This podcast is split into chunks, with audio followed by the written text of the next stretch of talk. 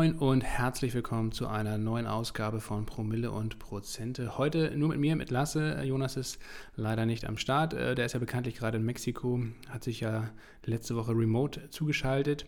Diese Woche ist es leider nicht möglich, weil er gerade in einem Naturreservat weilt für einige Tage, ich glaube eine ganze Woche sogar, und da ähm, kein Internet hat, was ja auch mal ganz schön ist. Ähm, man soll ja den Urlaub auch mal richtig genießen und da nicht die ganze Zeit am Handy oder am Laptop hängen.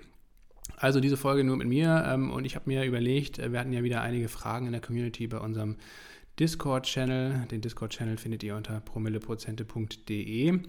Ähm, da könnt ihr uns, wie gesagt, äh, Fragen stellen, da könnt ihr uns auch Feedback geben und vor allem auch mit den anderen Leuten aus der Community euch austauschen bei Discord. Also macht schon Sinn ähm, oder macht auf jeden Fall Spaß, glaube ich. Ähm, guckt euch das gerne mal an. Ist für alle natürlich kostenlos. Und ähm, da wurden einige Fragen gestellt diese Woche. Ähm, angesichts der Tatsache, dass, wie gesagt, dass ich heute alleine bin und auch nicht so viel Zeit habe, habe ich mir mal eine Frage rausgepickt, nämlich die von Matti. Ähm, da ging es um die Frage, ähm, wie eigentlich Trading funktioniert, ähm, was, wie wir selbst traden, ähm, welche Instrumente es da gibt, welche Strategien es da gibt, wo man sich vielleicht noch zusätzliche Informationen holen kann. Und da die Frage auch schon öfter, glaube ich, mal gestellt wurde und wir nie so richtig darüber explizit gesprochen haben oder, oder zumindest keine Folge dazu gemacht haben, wollte ich jetzt die Gunst der Stunde mal nutzen und das mal aufnehmen, denn das ist auch, glaube ich, eine Sache, die ich jetzt ohne Jonas mal machen kann. Und alle anderen Fragen, also auch vielen Dank für, äh, für die anderen Fragen, die ihr da gestellt habt ähm, bei Discord, ähm, die werden wir dann in den nächsten ein, zwei Wochen mal abarbeiten. Da waren ja auch noch viele andere spannende Themen dabei. Und darauf gehen wir dann beim nächsten Mal ein. Ähm, aber heute genau geht es ums Trading. Und ähm, ja, in den Shownotes findet ihr wie immer alle, alle Sektionen hier, also so ein bisschen eingeteilt die Folge in die verschiedenen Topics. Ähm, da könnt ihr auch dann vor- und zurückspulen und euch das angucken und auch alle weiterführenden Links, ähm, die ich vielleicht auch hier in der Folge erwähne, die findet ihr dort dann auch. Ähm, erstmal grundsätzlich, was ist Trading überhaupt? Ähm, es ist also ein aktives Handeln an der Börse, oft auf unterschiedlichen Zeitebenen. Ähm, also entweder ganz kurzfristig, zum Beispiel auch intraday, also innerhalb eines Tages, wo man innerhalb eines Tages einen Trade aufmacht und auch wieder schließt ähm, oder auch mehrmals am Tag, ähm, also wirklich in einer hohen, hohen Frequenz.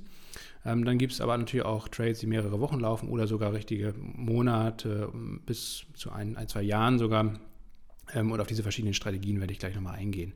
Äh, dennoch ist Trading, wie gesagt, das Gegenteil eigentlich von langfristigen Buy-and-Hold Investments. Ähm, das propagieren wir ja immer hier. Ne? Ähm, das ist ja auch keine, keine Neuigkeit äh, für euch. Ähm, wir sind letztendlich mit einem großen, großen Teil unseres angelegten Geldes auf jeden Fall langfristig investiert. Den großen Teil davon wiederum haben wir auch in ETFs, also komplett passiv, einfach per Sparplan. Das ist mit Abstand das sicherste, sinnvollste. In unserer Meinung nach dann, wie gesagt, kann man eine Reihe oder einen kleineren Teil des Geldes in, in Aktien, vielleicht in Einzeltitel investieren, aber möglichst auch eben mit einem entsprechend langfristigen Fokus. Und dann, wenn man das möchte, ähm, so halten wir es zumindest, äh, haben wir auch, wie gesagt, einen kleinen Teil, mit einem, einem wirklich sehr kleinen Teil, also ein bis zwei Prozent des insgesamt angelegten Geldes, ähm, wo wir dann halt auf einem separaten Depot auch ähm, ja, aktives Trading betreiben in verschiedenen Formen, in verschiedenen Strategien, auf die ich gleich eingehen werde. Aber wie gesagt, es ist auf jeden Fall kein Investment, denn ähm, es ist auch nicht so, wenn man äh, tradet oder in der Regel läuft das Trading über ähm, Derivate, also Finanzprodukte, die auf die Bewegung eines bestimmten Basiswerts reagieren. Und das, wie gesagt, ich werde möglichst, oder es gibt ganz, ganz viele verschiedene Derivate, aber die Haupt drei ähm, Derivate, Klassen, nämlich Optionsscheine, K.O.-Zertifikate oder generell Faktorzertifikate und äh, CFDs, also Contracts for Difference, Differenzkontrakte auf Deutsch. Und diese drei Instrumente gehe ich gleich mal ausführlicher ein. Ähm, aber all diese drei Produkte haben eigentlich ähm, ein, eines gleich, nämlich es ist quasi kein Investment in einen bestimmten Basiswert, also in eine bestimmte Aktie zum Beispiel oder in einen Rohstoff oder in ein Indiz oder ein Index, ein Indizes, ähm, sondern ihr handelt immer mit einem äh, Emittenten, also einem, einer Institution, die dieses Derivat herausgibt. Das ist in der Regel eine Bank. Und das heißt, wenn ihr also Verlust macht, dann erhält die Bank den entsprechenden Gegenwert. Wenn ihr einen Gewinn macht, dann äh, zahlt euch die Bank diesen Gewinn aus. Wobei man auch immer sagen muss, und das ist immer, glaube ich, schon mal ganz wichtig zu verstehen, ähm, die Bank verdient eigentlich immer natürlich, sonst würde sie es natürlich nicht machen. Ne? Also es ist letztendlich genau wie im Casino, ähm, wo es ja auch immer heißt, die Bank gewinnt immer. Ähnlich ist es eigentlich auch bei Derivaten. Ähm, die Bank ähm, gibt diese Derivate nur raus und an einem riesen Maßstab. Also es gibt ein das Volumen an Derivaten, ich habe jetzt nicht die genaue Zahl leider im Kopf, hätte ich mal vorher recherchieren müssen, aber äh, es um, um, übersteigt auf jeden Fall den Wert ähm, des, des Aktienhandels um ein Vielfaches. Ja? Also Derivate haben äh, Multibillionen ähm, Dollar äh, Volumen weltweit ähm, und das macht sie ähm, ja auch, auch so gefährlich eigentlich, ähm, weil sie einerseits noch ein riesiges Volumen haben, zweitens, weil sie nicht so gut reguliert sind, wie zum Beispiel der Aktienhandel und drittens, weil sie natürlich oft auch also intransparent sind in ihrer Konstruktion das beste Beispiel ist dann zum Beispiel die Finanzkrise 2006 bis 2008 in den USA, die ja auch primär durch ähm, einerseits natürlich durch einen völlig überhitzten Häusermarkt ähm, zustande gekommen ist, aber vor allen Dingen auch auf die Derivate, die dann ähm, ja, mit dem Häusermarkt eng verknüpft waren. Ähm, wie gesagt, wenn, man, wenn euch das interessiert, wir hatten ja auch vor kurzem gerade über diesen Film Inside Job geredet. Ähm, da kann man sehr gut nachvollziehen, wie diese, diese Derivate auch funktionieren und was sie eben auch so gefährlich macht, ne? weil sie letztendlich zwar an die bestimmten Basiswerte gekoppelt sind, aber ähm, durch den Hebel, der da eingebaut ist, die Wirkung, ähm, wenn es gut läuft, nach oben und wenn es schlecht läuft, vor allen Dingen auch nach unten, ähm, eben multiplizieren und dann oft auch ähm, nicht mehr kalkulierbar machen. Also nochmal zusammengefasst, ähm, all diese Derivate, die ich gleich vorstelle, sind immer letztendlich ähm, ja, ein, ein, Finanzprodukt auf einen bestimmten Basiswert. Ihr investiert nicht in eine Aktie oder in einen Index zum Beispiel oder in einen Rohstoff, sondern ihr kauft ein bestimmtes Finanzprodukt. Ähm, der, der Gegenpart, mit dem ihr diesen Handel eingeht, ist in der Regel eine Bank. Und ähm, die Bank verdient einerseits durch Spreads, das heißt also, das sind dann immer Aufgabe, Ausgabeaufschläge zum Beispiel. Ähm, und natürlich auch durch ja, versteckte Gebühren, beziehungsweise diese, diese Finanzprodukte sind ja meistens auch sehr intransparent ähm, konstruiert. Das heißt also, ähm, die machen jetzt nicht unbedingt immer genau die Wertentwicklung oder spiegeln nicht genau die Wertentwicklung wieder, die der Basiswert zum Beispiel macht, sondern da verdient die Bank dann immer durch eine schlechtere Kursentwicklung zum Beispiel äh, durchaus mit. Ähm, das muss euch auch immer bewusst sein. Ähm, wie gesagt, die Bank verdient dort immer. Und selbst wenn ihr einen Gewinn mit einem Optionsschein zum Beispiel macht, dann ähm, wird, ist das für die Bank vielleicht erstmal schlecht, aber nichtsdestotrotz hat sie trotzdem Geld mit diesem Produkt verdient, selbst wenn ihr auch einen Gewinn macht. Und wenn ihr Verlust macht, dann ja sowieso. Ähm, was sind denn überhaupt die Vorteile von Trading? Ähm, der größte Vorteil ist meines Erachtens eigentlich, dass man bestenfalls in jeder Marktlage Geld verdienen kann. Ne? Also auch ähm, in Zeiten, wie wir sie jetzt gerade haben, wo eben auf breiter Front die Kurse sinken und vor allen Dingen auch ähm, eine hohe Volatilität herrscht. In solchen Phasen kann man eigentlich sehr gut mit aktiven Trading ähm, Geld verdienen, wenn man es beherrscht. Das ist natürlich immer die Voraussetzung und da komme ich auch gleich dann zum Nachteil.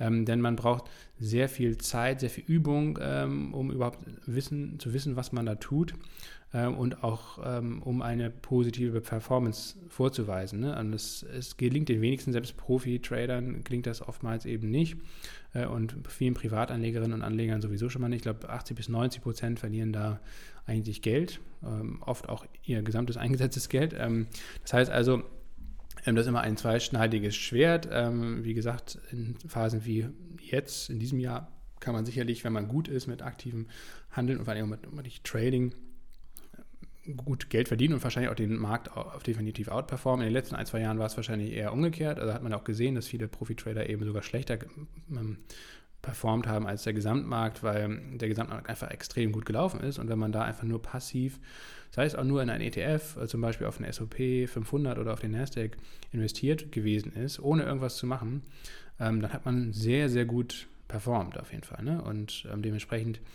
da war es dann schwieriger in Phasen, wie, wie wir sie jetzt gerade haben, ist definitiv aktives Trading ähm, oftmals vorteilhaft. Aber wie gesagt, eigentlich nur für eine sehr kleine ähm, für einen sehr kleinen Kreis an Personen, der sich auch wirklich damit auskennt und auch darüber müsst ihr euch äh, immer im Klaren sein. Ne? Also es gibt ja, also ich kriege das zum Beispiel ständig bei YouTube oder so angezeigt, irgendwelche Werbung von irgendwelchen Tradern oder so und mit irgendwelchen Trading-Seminaren, wo dann immer allein das, diese, diese Werbung ist, sagt ja eigentlich schon immer alles aus.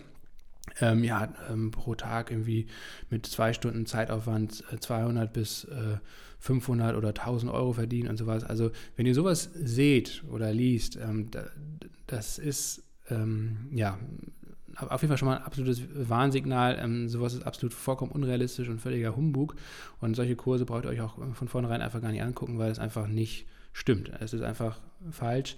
Es mag vielleicht sein, dass äh, richtig gute Profi-Traderinnen und Trader ähm, solche Performances teilweise haben. Sicherlich auch nicht jeden Tag und sicherlich auch nicht mit dem genannten Zeitaufwand, sondern das ist dann äh, ja ein Fulltime-Job, ne? also wirklich ähm, zehn Stunden am Tag oder noch länger.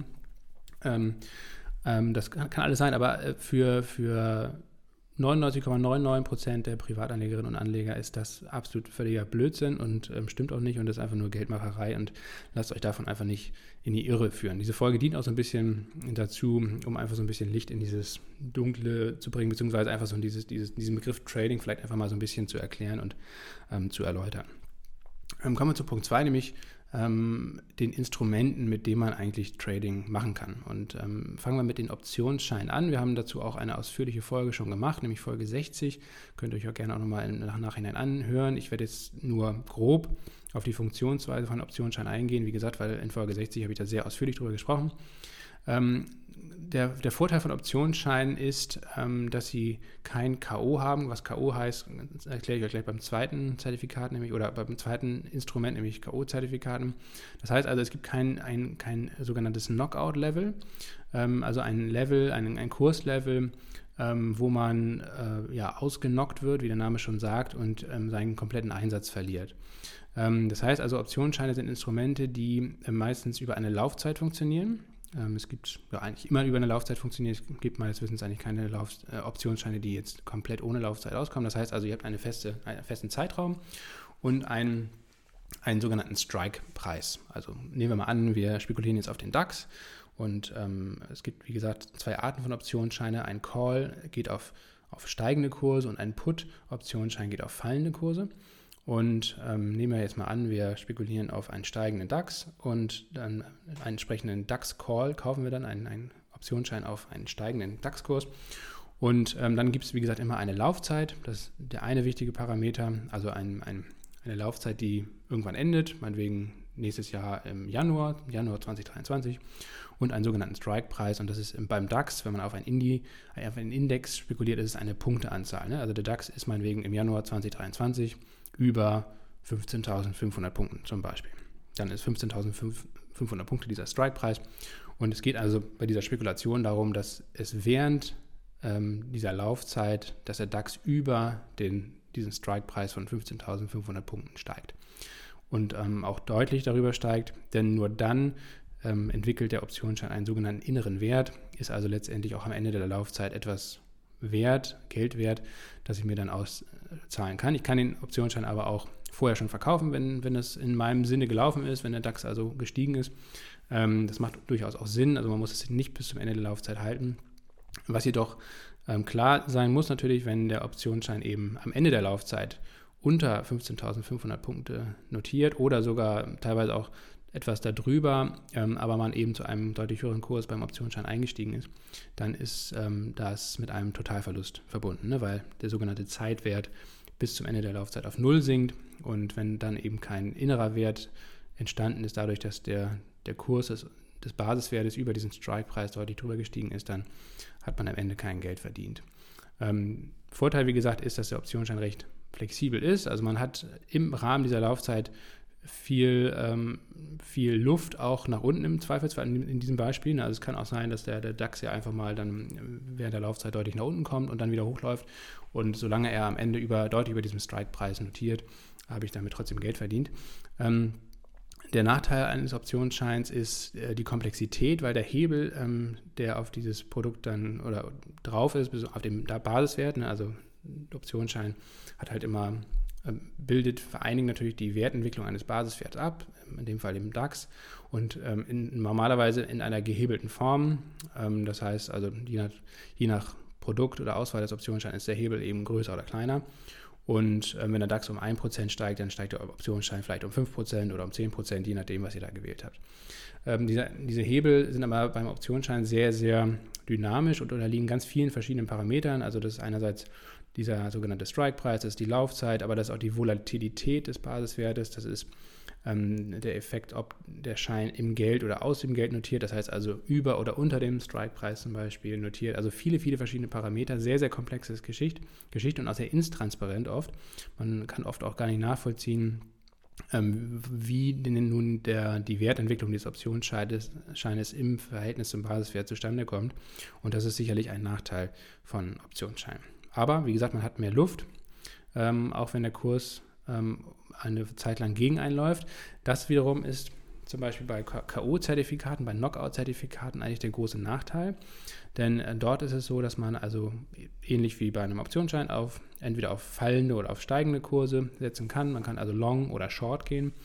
Und ähm, dort ist es aber letztendlich so, dass man eigentlich einen, einen festen Hebel hat und dieser Hebel variiert je nachdem, wie nah ähm, der aktuelle Basiswert an, an, an, dem sogenannten, an der sogenannten Knockout-Schwelle ist. Wieder beim DAX vielleicht das Beispiel.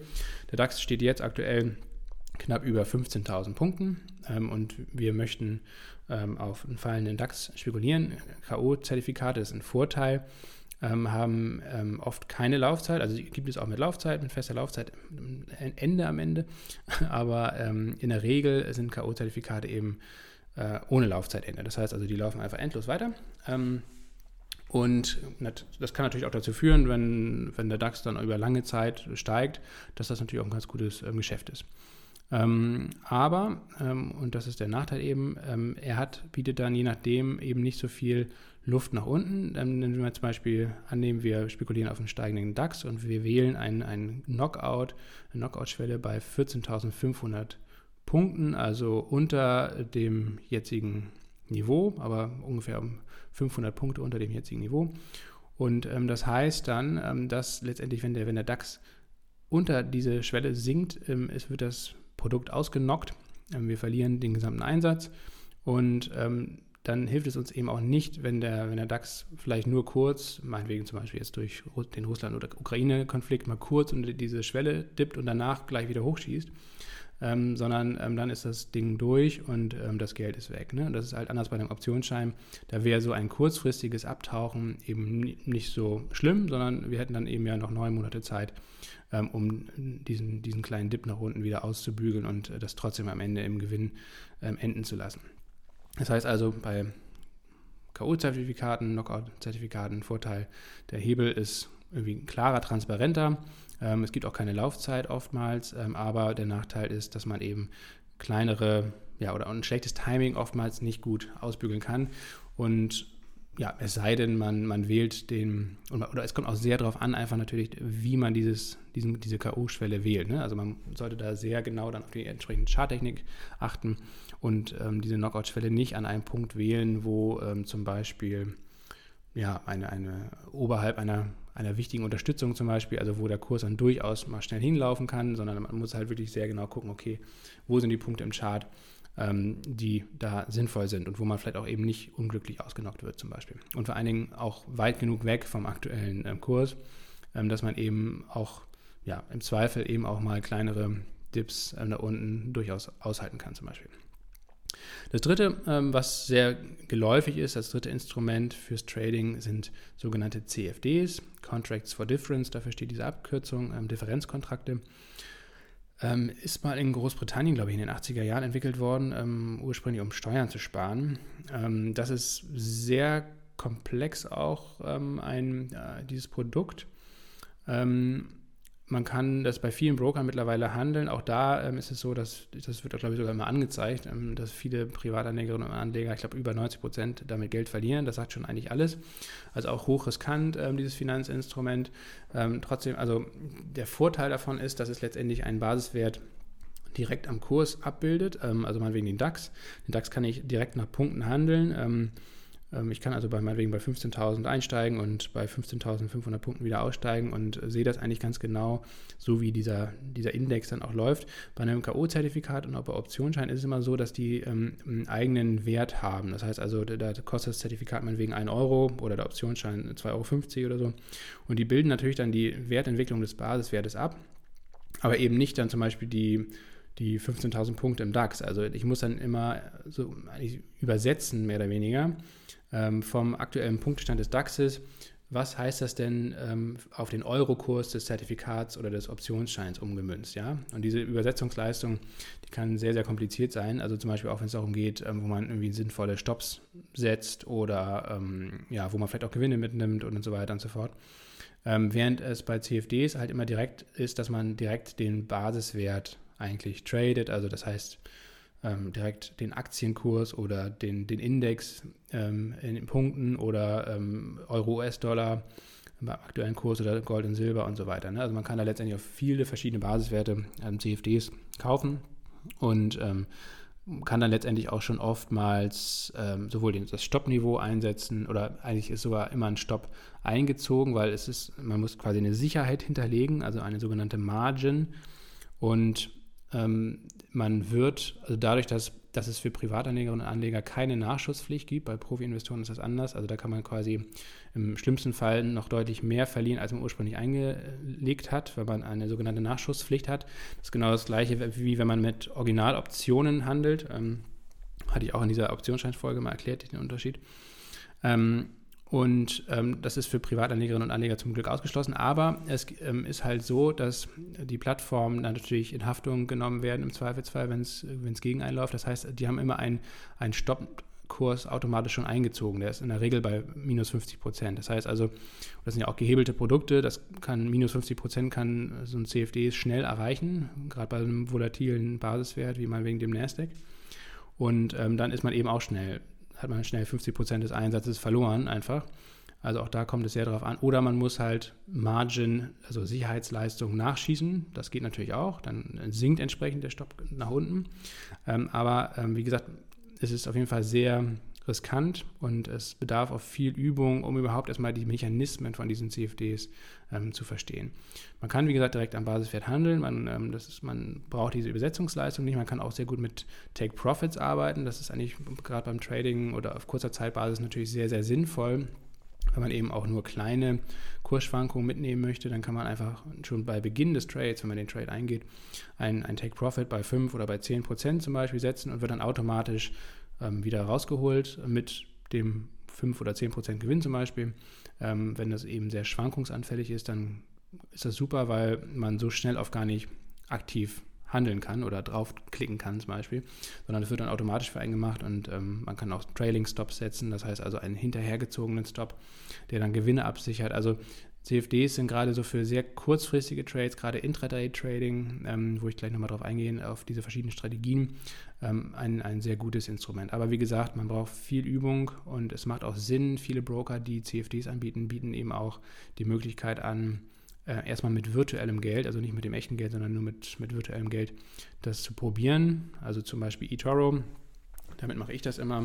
Ähm, da, die haben halt dieses virtuelle Depot und das kann ich nur jedem raten, der das mal ausprobieren möchte, erstmal immer mit Spielgeld, also mit virtuellem Geld das mal zu probieren, äh, um nur mal die, diese Grundmechanismen zu verstehen und auch nicht nur einen Tag üben, sondern gerne ein paar Wochen oder Monate vielleicht sogar ähm, und dann wirklich nur langsam, aber sicher daran wagen, weil ich, ich, hab, ich kann aus eigener Erfahrung sagen, ich habe sehr lange gebraucht, um die Mechanismen zu verstehen. Also CFDs sind auch immer dann an den verschiedenen Börsenöffnungszeiten zum Beispiel gebunden. Indizes lassen sich fast rund um die Uhr handeln, aber zum Beispiel, wenn man CFDs auf Aktien kauft, sind die eben dann immer nur an den jeweiligen Börsenöffnungszeiten, die ja doch sehr begrenzt sind, handelbar. Und wenn dann eben gerade jetzt zum Beispiel in der aktuellen Berichtssaison, wenn dann halt außerbörslich nach, einer, nach einem Quartalsbericht zum Beispiel irgendwie eine krasse Bewegung nach oben oder nach unten kommt, ja, dann hat man dann am nächsten Tag halt ein richtiges Problem. Dann ist man halt nicht ähm, eben nicht zum Beispiel bei einem Stopp ausgestoppt, sondern dann hat man am Ende vielleicht sogar den kompletten Einsatz verloren.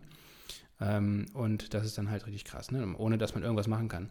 Also, wie gesagt, sehr, sehr großes Risiko ähm, und dementsprechend ähm, bedarf es da, glaube ich, erstmal viel Aufklärung und auch Übung, um da gewinnbringend irgendwie mit umzugehen.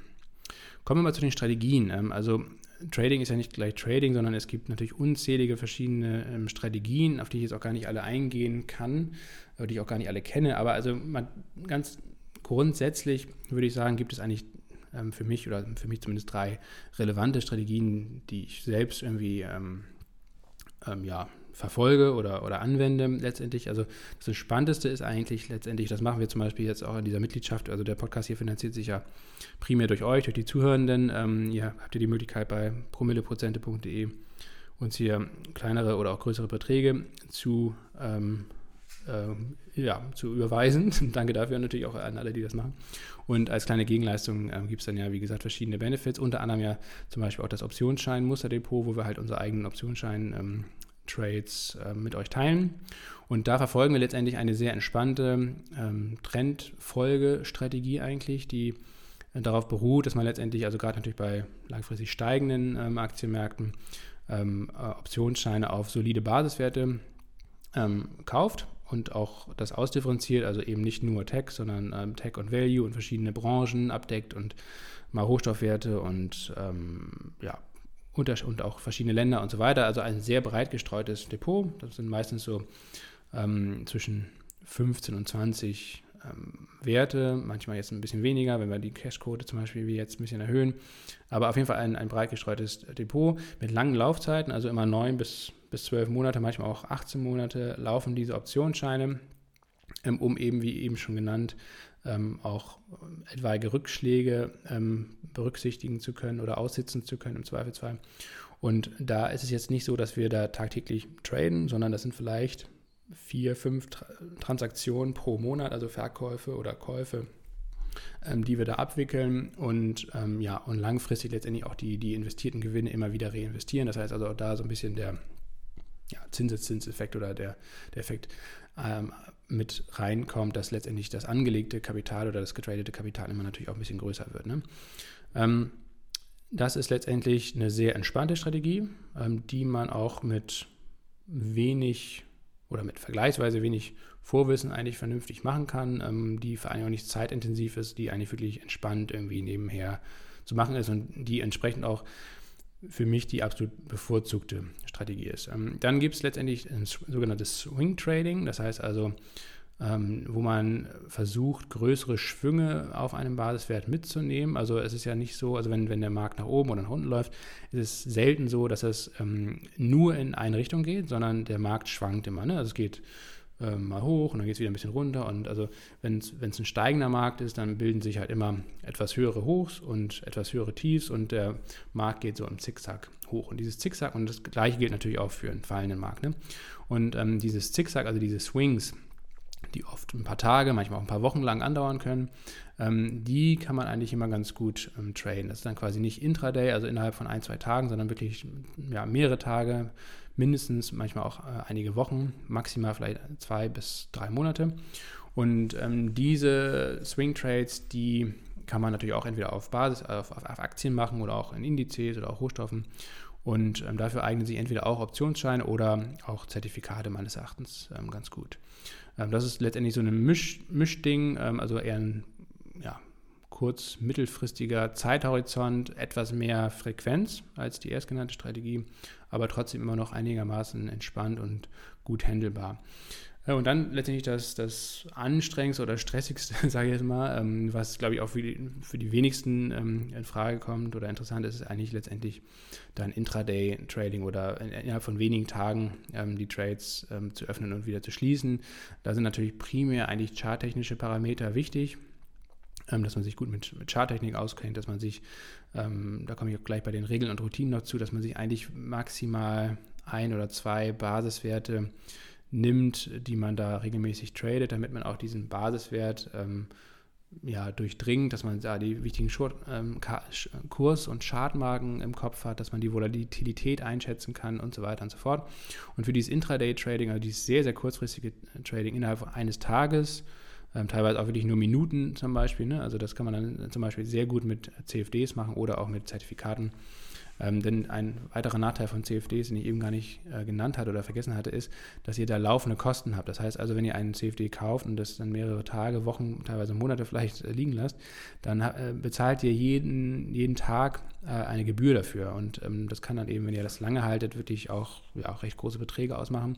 Das heißt also, CFDs ähm, eignen sich oder sind nicht nur sehr risikoreich und übungsbedürftig, sondern sie eignen sich vor allen Dingen auch wirklich nur für sehr, sehr kurzfristige ähm, Trades. Am besten eigentlich Intraday. Ähm, Intraday, äh, wenn man es quasi innerhalb eines Tages öffnet und auch wieder schließt, dann fallen keine Gebühren an in der Regel. Dann muss man zwar trotzdem für den Spread zum Beispiel bezahlen. Also auch da verdient natürlich der Emittent Geld, aber ähm, das ist dann eben nicht äh, gebührenanfällig zum Beispiel. Und man kann auch dieses Intraday-Trading eigentlich ganz gut mit ähm, Knockout-Zertifikaten zum Beispiel machen. Das sind beides Sachen, die ich dann so mache, wenn ich es dann ähm, mache.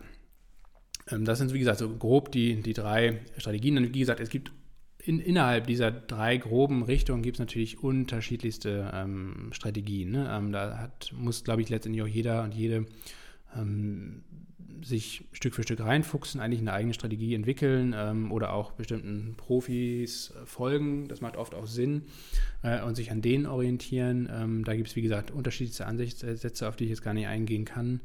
Ähm, das macht, glaube ich, wenig Sinn, aber ähm, die auch super komplex sind. Ähm, wichtig ist halt immer, dass man nicht ständig das wechselt. Ne? Also, dass man sich, glaube ich, wirklich festlegt auf eine bestimmte grobe Richtung. Also macht man eher, wie gesagt, das entspannte Trendfolge-Ding. Ähm, mit, mit Optionsscheinen macht man eher so mit dieses mittelfristige Swing-Trading oder wenn man richtig Bock hat und auf eigentlich auch richtig Zeit mitbringt, vor allen Dingen dieses ja, sehr hochfrequente Intraday-Trading. Ähm, ne? Und ähm, dann wiederum, wenn man das für sich geklärt hat, dann muss man ähm, da in die Tiefe gehen und da gucken, okay, welche Basiswerte, ähm, welche, welche Strategien, welche Ansätze, welche Instrumente ähm, liegen mir und so weiter. Ähm, das, das ist dann der zweite Schritt. Regeln und Routinen, ähm, das ist ein super, super wichtiger Punkt, ähm, wenn es ans Trading geht. Ähm, ich würde euch einfach so aus eigener Erfahrung so ein paar Sachen sagen oder, oder mitgeben, die aus meiner Sicht super, super wichtig sind, ähm, wenn man das machen möchte, ähm, die man vorher oder generell auch währenddessen dann auf jeden Fall äh, beachten sollte. Ähm, Punkt 1 ist eigentlich, äh, dass man dafür ein separates Depot aufmachen sollte. Also ich habe das ganz, ganz klar getrennt von meinem Investment-Depots. Äh, sowohl, also ich habe wie gesagt ein Depot für, für ETF, Sparpläne, das ist mein absolutes Hauptdepot. Da gucke ich nie rein, da habe ich eigentlich, äh, habe ich meine Sparpläne eingestellt und das läuft eigentlich komplett, ohne dass ich da reingucke. Da gucke ich vielleicht ein, zwei Mal im Jahr, wenn überhaupt, rein und das war's. Also da mache ich eigentlich gar nichts. Das ist aber wirklich der große, große Teil des angelegten Geldes. Dann äh, habe ich ähm, ein, zwei Depots für Aktien, ähm, die meistens ja auch eher langfristig gehalten werden ähm, wo ich ab und zu oder ein bisschen öfter mal reingucke, aber wo ich eigentlich auch nicht viel handle. Also ab und zu vielleicht mal Gewinne mitnehme, wenn ich von einem bestimmten Wert nicht überzeugt bin oder so, aber wo ich auch nicht viel mache. Und dann habe ich, wie gesagt, ein oder, oder letztendlich zwei ähm, Depots, wo ich aktiver trade. Das ist einmal bei eToro, ähm, wo ich eben mit CFDs dann sehr kurzfristig orientiert handle, ähm, also eigentlich meistens Intraday oder auf Sicht von wenigen Tagen.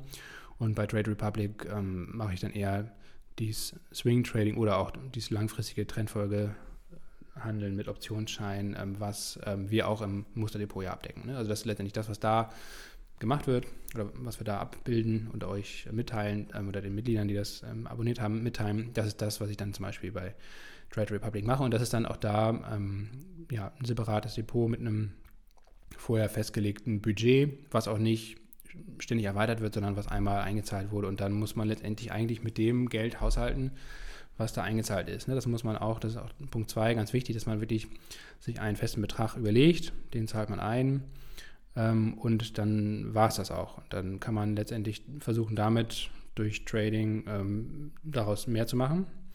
Man sollte aber tunlichst vermeiden, dass man, wenn man eben Verluste macht, dass man dann ständig nachschießt und noch mehr Geld da verjubelt. Ne? Das ist ganz, ganz wichtig. Deswegen eben auch das separate Depot, dass man da einfach einen Überblick hat, dass man Kontrolle hat. Ähm, und ja, also maximal ein bis zwei Prozent des gesamten Anlagevermögens überhaupt in solche aktive Trading-Geschichten packen. Meines Erachtens das ist das, was ich mache. Ähm, am Anfang gern auch weniger ähm, oder noch besser eben mit, mit virtuellem Geld erstmal üben, oder auch erstmal das beobachten, erstmal ähm, vielleicht einem Profi-Trader irgendwie folgen und die Strategie von dem verstehen und so weiter. Ähm, das sind alles Dinge, die man, also man sollte da nicht sofort loslegen und keine Schnellschüsse machen. Das geht in der allergrößten Regel ähm, schief und ähm, ist auch wenig sinnvoll. Dann, was wichtig ist, dass man wirklich wenige Basiswerte hat. Ähm, man kann durchaus gerade so in der Erprobungsphase verschiedene Sachen mal ausprobieren, aber man sollte sich dann eigentlich zusammen mit, mit einer Strategie eben auch überlegen, welche Basiswerte handle ich und das sollten eigentlich auch ja, also max, maximal fünf sein. Äh, eigentlich macht es Sinn, wahrscheinlich wirklich nur ein oder zwei Basiswerte sogar wirklich regelmäßig zu handeln. Und das hat den einfachen Grund, ähm, dass es beim Trading eben sehr darauf ankommt, dass man den Basiswert versteht. Also, dass man einerseits die, die Kursmarken, die Charttechnik ist ja wirklich ein sehr wichtiger Aspekt und dass man die, die, die relevanten Kursmarken im Kopf hat und, und äh, nicht jeden Tag quasi wieder neu reinfinden muss. Und zweitens, ähm, ist es auch wichtig, die, die Volatilität oder überhaupt generell das Verhalten dieses Basiswertes zu verstehen. Also ein DAX ähm, hat eine ganz andere Volatilität oder eigentlich Verhaltensweise wie so ein Nasdaq zum Beispiel. Ne? Also ähm, das kommt auf die Tageszeit zum Beispiel an, ähm, das kommt aber natürlich auch auf die generelle Volatilität an, also die Schwankungsbreite an einem Tag. Ähm, und das sind alles so Dinge, die man mit der Zeit erst versteht ähm, und, wo, und die aber super wichtig sind, um halt erfolgreiche Trades machen zu können. Und wenn man eben ständig zwischen den Basiswerten hin und her ähm, switcht, also wenn man, oder, oder schlimmstenfalls sogar ähm, zeitgleich parallel fünf verschiedene Trades auf fünf verschiedene Basiswerte macht, dann ist das eigentlich in der Regel auch von wenig Erfolg gekrönt, ähm, weil man dann schlichtweg den Überblick total verliert. Ne? Also man kann sich da nicht darauf konzentrieren, man man weiß gar nicht, ähm, welche Punkte oder welche, welche charttechnischen Punkte überhaupt wichtig sind. Man ähm, hat dann unterschiedliche Volatilität, ähm, was, ähm, also meinetwegen bei Gold, bei Silber, ähm, bei, bei den verschiedenen Indizes, bei Euro, US-Dollar. Also das sind ja alles Sachen, die man handeln kann oder auch natürlich Einzelwerte. Ähm, und jeder dieser Basiswerte hat halt eine unterschiedliche Volatilität, ein unterschiedliches Verhalten eigentlich. Ne? Und wenn das dann eben, und das wiederum ist total wichtig bei der Auswahl des richtigen Produktes, bei der Auswahl des richtigen Hebels, ähm, bei der Auswahl des richtigen ähm, Scheins, also meinetwegen bei Optionsscheinen, dem richtigen Strike-Preis, der richtigen Laufzeit oder bei einem K.O.-Zertifikat der Knockout-Schwelle und so weiter und so fort. Also wie gesagt, Reduktion, Fokus, ganz, ganz wichtig, ähm, wenige Basiswerte und die dann verstehen, durchdringen und auch nur diesen oder ein, zwei weitere vielleicht noch ähm, handeln und mehr auch nicht. Das gleiche gilt eigentlich für die Zeit. Also setzt euch feste Zeitfenster. Ähm, auch nur dann, wenn ihr auch wirklich Zeit dafür habt und einplanen könnt und Fokus drauf habt. Also nicht nebenbei zum Beispiel. Das gerade, also da muss man unterscheiden vielleicht, also bei, bei diesen Trendfolgestrategien mit Optionsscheinen, äh, das kann man durchaus nebenbei machen. Das, da kommt es überhaupt nicht auf den Tag an oder auf die Stunde an, wo man da jetzt einen Optionsschein kauft, sondern das sind ja, wie gesagt, sehr entspannte Strategien, die auf Sicht von neun bis zwölf Monaten, manchmal 18 Monaten angelegt sind. Das heißt also, da kommt es überhaupt nicht darauf an, ob man jetzt an, an einem Tag oder am nächsten Tag einen Optionsschein kauft oder verkauft in der Regel, sondern das ist eigentlich, wie gesagt, eher langfristige Orientierung und ähm, entsprechend entspannt. Da kann man das durchaus nach Feierabenden mal sich hinsetzen, den richtigen Schein raussuchen, den kaufen und, und auch wieder verkaufen dann später. Ähm, anders ist es natürlich einfach bei bei, vor allen Dingen bei dem, beim Daytrading. Ne? Beim Swing Trading kann man es auch noch einigermaßen entspannt machen. Aber sobald es wirklich in den Intraday-Bereich geht oder in, in, den Bereich von wenigen Tagen, ähm, das ist unglaublich wichtig. Da kommt es eigentlich auf Minuten an, manchmal teilweise auf Sekunden. Und ähm, da muss man einfach direkt dran sein. Da muss man am Laptop sitzen, da muss man ein entsprechendes Tool auch haben, wie meinetwegen TradingView zum Beispiel, hatten wir auch vor ein paar Folgen drüber gesprochen. Ähm, und da muss man ganz genau am Markt sein und darauf gucken und ähm, kann nicht nebenbei noch irgendwas anderes machen. Also das macht auf jeden Fall keinen Sinn in meinen Augen. Ne? Und das muss auch euch klar sein, wenn ihr da Bock drauf habt. Ähm, also es ist wie gesagt sehr zeitintensiv und kann man eben nicht so nebenbei machen. Ähm, wenn man das macht, wie gesagt, dieses, gerade dieses Intraday-Trading, ähm, darüber spreche ich jetzt vor allen Dingen, wenn es, wenn es jetzt um die nächsten Routinen und Regeln geht, so dass man sich eine maximale Anzahl an Trades pro Tag setzt und vor allen Dingen auch an Fail-Trades. Ne? Also gerade wenn man zum Beispiel ausgestoppt wird, dass man äh, das nicht 5, 6, 7, 10 Mal wiederholt, sondern dass man sagt, okay, ich setze mal für den Vormittag eine Zahl von drei Trades. Das mache ich maximal. Und wenn ich jetzt meinetwegen ja, bei drei Trades direkt auch wieder ausgestoppt werde, ähm, weil ich dann schlechtes Timing hatte, dann war es das. Dann, dann versuche ich das jetzt nicht ein viertes, ein fünftes und ein sechstes Mal, sondern dann ist Feierabend und dann mache ich es morgen wieder. Ne? Und ähm, weil das ist auch oft ähm, so, dass man dann auch oft sehr ja, emotional wird, also auch, also auch vor allen Dingen für den Fall, dass man ähm, schon zwei oder drei erfolgreiche Trades hatte und damit Geld verdient hat, auch dann ist es eigentlich gut, eben danach aufzuhören ähm, und das nicht weiter zu forcieren, weil auch dann ist es so, in beiden Fällen, egal ob es positiv oder negativ läuft, in beiden Fällen wird man emotional oder die, die Gefahr besteht, dass man emotional wird. Ne? Man wird einerseits ähm, erfolgstrunken und denkt, boah, jetzt läuft ja, ich habe mir gerade eine Glücksträhne und jetzt läuft so super, jetzt mache ich noch einen Trade und so weiter. Das führt oft dazu, dass man das gewonnene Geld dann schnell wieder verliert. Und wenn man eben, ähm, wenn es schlecht läuft, ähm, ist es genau das Gleiche. Dann, ähm, wenn man dann immer weitermacht, in der Hoffnung, ach, jetzt komm, jetzt lief es zwar zwei, dreimal schlecht, aber jetzt beim dritten Mal oder beim vierten Mal läuft es bestimmt viel besser. Ähm, auch das ist einfach kein gutes Rezept, weil auch das birgt das Risiko, dass man natürlich eben nicht besser liegt, sondern dass man dann noch viel mehr Geld verliert als, als sowieso schon vorher. Ähm, also maximale Anzahl an Trades pro Tag, ähm, an die man sich halten sollte. Ähm, dann ist natürlich wichtig, dass man ähm, ja, viele wichtige Wirtschaftsdaten und, und, und, Termine im Kalender hat und im Kopf hat. Ähm, vor allen Dingen Notenbanktermine sind super relevant, weil die eine hohe Auswirkung auf die Volatilität haben. Speziell, wenn ihr zum Beispiel Gold oder Silber oder wenn ihr Währungen handelt, aber auch Indizes, zeigt sich ja auch gerade zuletzt ähm, durch die Zinspolitik der FED ähm, dass man da ähm, schnell eben auf dem falschen Fuß erwischt werden kann, wenn man da zum Beispiel Nasdaq handelt und dann irgendwie eine Notenbanksitzung stattfindet, wo eine Zinserhöhung beschlossen wird. Ja, das kann dann eben schnell auch nach hinten losgehen. Ne? Also solche Dinge sind super wichtig, super wichtig zu beachten. Ähm, auch im Opening sollte man zum Beispiel nicht handeln. Also meinetwegen 15.30 ist dann hier immer die, das Opening äh, oder dann, dass die deutsche oder europäische Zeit, wenn in den USA die Märkte eröffnen. Und schaut euch einfach mal an, spaßeshalber, wenn euch das interessiert, ähm, in der ersten halben Stunde von 15.30 bis 16 Uhr deutscher Zeit ist die Volatilität in den US-Indizes immer sehr, sehr hoch. Also die Schwankungsbreite, es geht hoch und runter und die Indizes brauchen eigentlich immer in der Regel ja, eine halbe, manchmal auch eine Stunde, bis sie eine Richtung einnehmen, also bis überhaupt klar ersichtlich wird, in welche Richtung das geht. Das gleiche eigentlich beim DAX zwischen 9 und 9.30 Uhr morgens. Ne? Ähm, und ähm, in dieser Zeit der hohen Volatilität, wo oft auch keine Richtung richtig erkennbar ist oder wo auch oft Fehlsignale produziert werden, ähm, ist es eigentlich wichtig, zum Beispiel erstmal an der Seitenlinie zu stehen, abzuwarten, zu schauen, okay, ähm, wie entwickelt sich der Markt und dann erst einzusteigen, weil ähm, wenn man da versucht, in, in, diese Volatilität reinzuhandeln, dann, dann ähm, ja, hat man oft einen, einen schlechten Einstieg und zweitens lässt sich auch das Risikomanagement nicht vernünftig fahren, weil man zum Beispiel Stockkurse gar nicht richtig setzen kann durch diese äh, Volatilität. Ne? Ähm, weil der zum Beispiel direkt wieder rausfliegt oder weil der Stopp auch, selbst wenn ihr ihn gesetzt habt, ähm, gar nicht zu dem Niveau ausgelöst wird, wo ihr ihn ähm, hattet, sondern viel höher oder tiefer zum Beispiel. Ähm, also, wie gesagt, das Timing und, und die, die Zeiten sollte man unbedingt beachten.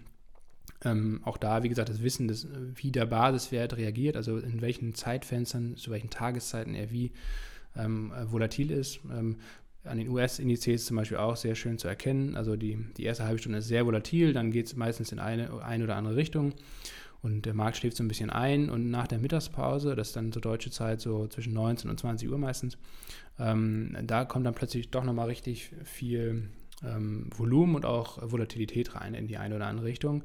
Ähm, also der Nachmittag, der amerikanische Nachmittag dann, äh, wenn die Leute eben aus der Mittagspause zum Beispiel kommen, ähm, da ist dann oft auch nochmal plötzlich ordentlich Musik drin. Und also solche Zeitfenster, die gibt es natürlich im DAX und auch bei anderen Basiswerten auch. Ähm, bei den Rohstoffen zum Beispiel oder bei den Währungen sehr stark eben nach den ähm, verschiedenen ähm, Handelszeitfenstern, also in Asien, in Europa und in den USA geprägt und so weiter. Ähm, das hat alles große Auswirkungen. Die muss man halt im Kopf haben, die muss man lernen und äh, entsprechend dann ähm, handeln. Dann eigentlich die wichtigste Regel, würde ich sagen, ähm, Verluste begrenzen und ein gutes Geld- und Risikomanagement haben. Also das, die, die, wichtigste Maxime ist eigentlich immer minimale Verluste statt maximale Gewinne. Ne? Also man muss immer gucken, dass man möglichst das eingesetzte Geld ähm, sichert, ähm, dass man Verluste sehr schnell eingrenzt, ähm, am besten natürlich gar nicht erst stattfinden lässt, aber zumindest sehr, sehr schnell eingrenzt und ähm, die, die Gewinne dann ähm, natürlich, wenn es geht, irgendwie ein bisschen laufen lässt, aber auf jeden Fall, dass man nie nach den, den maximalen Gewinnen strebt. Das geht dann zum Beispiel auch, ähm, ja, was, was, bei der Auswahl der, der Hebel zum Beispiel, dass man äh, moderate ähm, Hebel ähm, einsetzt, die natürlich auch total variieren nach Basiswert. Ähm, also, ja, also zum Beispiel bei Indizes würde ich maximal einen Hebel von 30 nehmen, beim Nasdaq vielleicht sogar eher 20, weil der volatiler ist zum Beispiel als der DAX. Ähm, Gold, Euro, US-Dollar maximal 50er Hebel, bei Silber ist es deutlich geringer und bei Öl zum Beispiel sind das maximal 20, 20er Hebel, das sind schon hohe Hebel, ne? also man kann auch durchaus sehr viel geringere Hebel gerade am Anfang einsetzen. Aber das sind alles so Dinge, die man eben erstmal sich anschauen muss und wo man immer erstmal das geringere Risiko wählen sollte. Also wie gesagt, Minimierung von Risiko äh, muss immer an erster Stelle stehen, nicht die, die Maximierung von Gewinn. Das ist halt auch eine ganz wichtige Regel beim Trading. Gut, ich glaube, das war es erstmal so ganz grundsätzlich. Ich kann jetzt noch mal ein bisschen ähm, zusammenfassen. Ähm, ich hoffe, ihr habt so ein bisschen verstanden, worum es beim, beim Trading überhaupt geht, ähm, welche verschiedenen Zeithorizonte es auch gibt. Ähm, zusammenfassend, also wenn, wenn ihr das wirklich machen wollt oder wenn ihr euch damit beschäftigen wollt, dann würde ich nur eben, wenn ihr, wenn ihr auch entsprechend Zeit dafür habt ähm, und, und Lust drauf habt, das ist, glaube ich, das Wichtigste, ähm, dass gar nicht so sehr dass das Geldverdienen da im Vordergrund steht und schon gar nicht jetzt irgendwie ein Einkommen oder Nebeneinkommen oder so zu erwirtschaften. Also wenn man so herangeht, und das wird einem ja oft bei diesen Werbeeinblendungen dann da ähm, äh, von irgendwelchen Trading-Seminaren oder so suggeriert, dass es ein einfaches Geldverdienen nebenbei ist, das ist einfach völliger Blödsinn und das klappt meines Erachtens absolut nicht. Und so sollte man auch nicht daran gehen, sondern wenn ihr das macht, dann solltet ihr eigentlich damit, oder ja, Lust drauf haben und äh, Lust ha drauf haben, das zu lernen. Das ist letztendlich wie bei vielen anderen Dingen auch. Wenn man Lust drauf hat und wenn man da Interesse dran hat, ähm, dann, dann lernt man das eher, eher, deutlich schneller und dann minimiert man meines Erachtens auch so ein bisschen das, das Verlustrisiko, ne? ähm, wenn man da anders an die Sache rangeht. Wenn man da rangeht und da irgendwie Geld verdienen will, dann kann man oft eigentlich nur scheitern. Ähm, Dennoch, wie gesagt, wenn ihr damit anfängt, müsst ihr euch eigentlich auch darüber im Klaren sein, dass man eigentlich neun bis zwölf Monate schon im Minimum braucht, um halbwegs was von der Materie zu verstehen. Ich hatte bei euch in den Shownotes, werde ich euch auch ein paar Links äh, posten, ähm, die, wo ich das, ja, oder die ich mir immer gerne reinziehe, wo ich viel, viele Dinge gelernt und mitgenommen habe. Ähm, da, und es gibt natürlich viele, viele andere Kanäle auch noch, die irgendwie relevant sind und cool sind. Ähm, das ist nur eine kleine Auswahl. Ähm, man sollte, wie gesagt, maximal ein bis ja, wenn überhaupt 2% des gesamten Anlagevermögens überhaupt für solche kurzfristigen Trading-Aktivitäten einsetzen. Ähm, zu Beginn auch gerne deutlich weniger oder eben erstmal mit virtuellem Geld üben. Äh, man sollte auf jeden Fall ein separates Depot dafür eröffnen. Das ist ganz, ganz wichtig, dass man es unbedingt trennt von seinen langfristigen Investments. Ähm, eben, wie gesagt, ich sehe das so, dass das Trading was fundamental anderes ist als Investments und, und Investieren. Ähm, das ist jetzt nichts, was irgendwie für die, für die Altersvorsorge oder sowas ist. Ähm, man muss viel üben, ähm, man sollte sich an, an Profi-Tradern orientieren. Ähm, ja, da kann man jetzt auch, oder würde ich jetzt ungern Empfehlungen oder so aussprechen. Ich habe schon ein paar Leute, denen ich da gerne folge, aber das muss man auch irgendwie so ein bisschen für sich selbst einfach lernen. Also ich habe da auch einfach viel rumprobiert, mit vielen Leuten mal gefolgt oder mal, mal mich orientiert, was es eben für verschiedene Ansätze gibt. Ähm, das muss jede und jeder irgendwie auch so ein bisschen selbst ähm, sich ähm, aneignen, glaube ich. Ähm, aber das ist auf jeden Fall wichtig, weil, wie gesagt, es gibt natürlich Leute, die das profimäßig machen, die da auch wirklich komplett ihr Geld mit verdienen. Ähm, das gibt es durchaus, das kann man auf jeden Fall. Also traden kann man definitiv lernen und ähm, das ist jetzt keine, keine, auch kein Rocket Science, ne? aber man muss sich eben darüber im Klaren sein, dass es doch dann, gerade wenn man es eben auf, auf kurzfristiger Basis betreibt, dann sehr, sehr zeitaufwendig ist und dass es dann wirklich ähm, für nur wenige Leute, glaube ich, in Frage kommt neben jetzt irgendwie einem Vollzeitjob oder so. Ähm, man sollte sich auf jeden Fall mit, mit Charttechnik auseinandersetzen. Ähm, das hatten wir ja schon vor zwei Folgen, glaube ich, hier kurz im Podcast. Ähm, da kann man sehr viel bei YouTube eigentlich ähm, sich zum Beispiel reinziehen. Ähm, das macht auch wenig Sinn, hier im Podcast breitzutreten, weil das auch was sehr Visuelles eigentlich ist. Das kann man wenig jetzt über Audioinhalt, glaube ich, rüberbringen, sondern da lohnt sich definitiv einfach das ein oder andere YouTube-Video. Das ist sehr gut und leicht verständlich. Ähm, ja, und dann macht euch strikte Regeln. Die, ich habe, wie gesagt, ja einige genannt, die ich mir so gemacht habe. Und ähm, noch wichtiger als diese Regeln, haltet euch auch dran. Das ist ähm, wirklich das A und O, dass man die Regeln aufschreibt, am besten auch wirklich händisch einfach aufschreibt. Ähm, dass man sich zum Beispiel auch so eine Art Trading-Tagebuch macht, einfach wie die, so die, die Trades gelaufen sind an einem Tag, ähm, was man verloren, was man gewonnen hat ähm, was man gehandelt hat, ähm, was gut, was schlecht lief. Das sind alles so Sachen, die man eigentlich, die gut tun oder wo man eine Orientierung hat. Wie gesagt, gerade in diesem kurzfristigen Zeithorizont, wenn ihr euch dafür entscheiden solltet. Und ja, das, das war es erstmal. Also wie gesagt, für alle Leute, die jetzt eher, wie gesagt, an so ein entspanntes, in Anführungsstrichen entspanntes Optionsscheinhandeln interessiert sind, ähm, die, ihr könnt euch ja zumindest mal auf promilleprozente.de diesen Optionsscheinkompass anschauen. Das ist letztendlich wahrscheinlich der, mit Abstand der, der entspannteste Weg, da mal so einen Einstieg ins Trading zu bekommen.